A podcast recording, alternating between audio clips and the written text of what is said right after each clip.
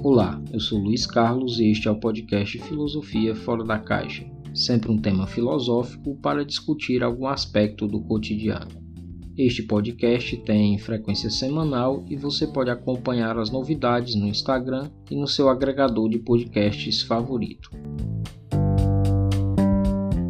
Na última semana, acompanhamos pela mídia nacional e internacional alguns discursos que, à primeira vista, atendem a todos os requisitos para serem nomeados, como minha avó os fazia, como sem pé nem cabeça.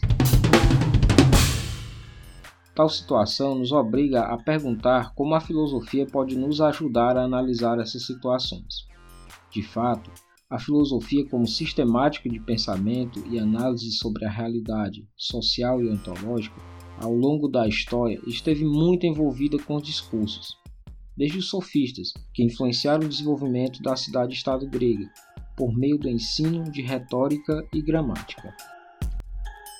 Estes, muito embora tenham sido muito criticados por filósofos posteriores como Platão e Aristóteles, e seja historicamente difícil encontrar alguma posição comum entre eles, Pode-se dizer que eles tinham em comum a crença de que a virtude é ensinável por meio de um esforço entre aquele que deseja se desenvolver e o seu guia. Um dos pensadores mais destacados do grupo é Protágoras, que afirmava que o homem é a medida de todas as coisas. Com isso, ele queria dizer que o conhecimento é construído pelo ser humano a partir de um esforço interessado e comprometido em compreender a realidade porém, depende de seu ponto de vista. Uma versão atualizada é expressa por Leonardo Boff em um de seus livros com a expressão todo ponto de vista é a vista a partir de um ponto. Outro destaque pertence a Gorgias, que se opunha à posição de Protágoras ao defender uma posição extremamente cética. Dizia ele que nada existe, e se existisse, não poderia ser pensado. E se existisse e pudesse ser pensado, não poderia ser explicado. Que por um lado pode parecer assustador ou por outro pode parecer uma brincadeira, consiste na verdade em uma das formas de construir argumentos. Para ele, existe uma distância enorme entre a percepção que temos da realidade a partir dos nossos sentidos e a forma como expressamos essa compreensão, por meio das palavras que nos leva à necessidade de pensar a comunicação de maneira efetiva e, portanto, à necessidade de dominar a habilidade de fazer-se entendido por quem nos escuta.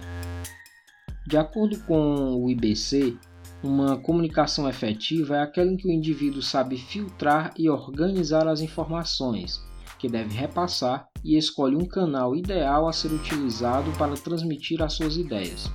Portanto, um requisito mínimo de um discurso, e era o que os sofistas foram criticados por ensinar, era uma clareza na elaboração dos argumentos por quem os proferia, uma organização das informações para estabelecer um sentido da comunicação, de modo a transmitir as ideias que alguém deseja, tendo em vista reduzir o distanciamento entre as experiências sensoriais e os discursos, como apontava Gorgias na democracia direta da cidade-estado grega, isso podia custar vidas, e talvez por aqui também custem.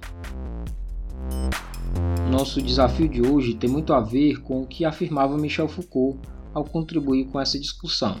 Ele definia: o discurso não é simplesmente aquilo que traduz as lutas ou sistemas de dominação, mas aquilo por que, pelo que se luta, o poder do qual nos queremos apoderar.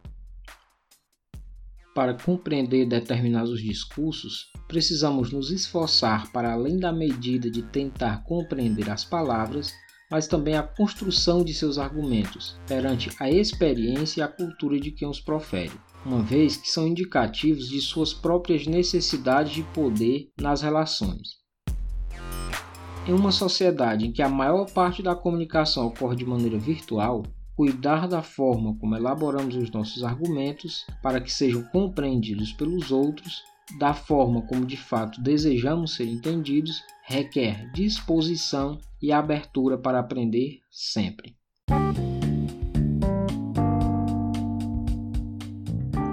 Este foi o episódio 11 do podcast Filosofia Fora da Caixa. Você pode acompanhar as novidades semanalmente nos principais agregadores de podcast, como Google Podcasts e Spotify. Nos acompanhe no Instagram e em anco.fm, para contribuir com as pautas e ficar por dentro das novidades.